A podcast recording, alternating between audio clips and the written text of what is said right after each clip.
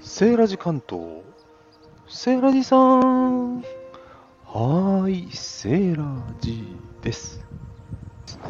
今日は久々に菜園通信。セーラジさん、菜園なの？え？あ、間違えた。ガーデン通信ですね。庭の方ですね。春ですね。花が咲いてますよ。大好きなワイルドチューリップ開花。うーん、かわいい。年々花が小さくなっていく。これは栄養不足でしょうか。そしてね、いろいろなものが芽を出してきています。このエキナセアも葉っぱが出てきましたね。出根ペレニアルガーデンなんでね、根を張っているものが毎年種をまかずに出てきてくれる。球根もそうですね。うん、そして不思議なことが起きてまして、えーこの上り富士、ルピナスがね、なんか出根になってんですよ。枯れなかったの、冬。びっくりじゃありません？ルピナスってそうなんですかね？この場所に根付いてくれるといいんですが、チューリップと競合しているので、今度、チューリップの球根をね、植え替えようかと思います。チューリップって確か、球根を植え替えないと弱くなっちゃうんですよね。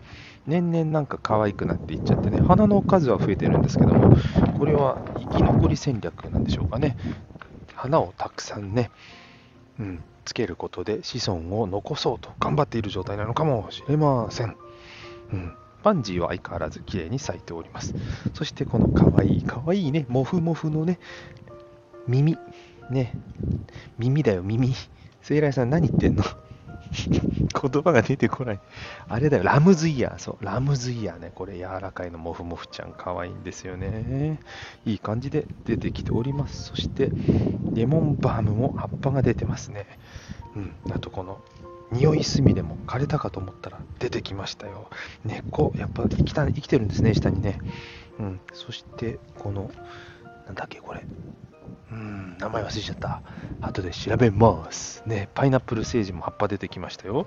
アニスヒソップも葉っぱが出てきました。マロウがね、出てこないんですけど、毎年遅いんですかね、マロウってね。うん。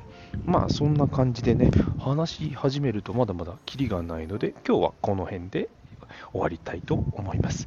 皆さんの身の回りでは、どんな春のお花、そして新芽が出ていますか？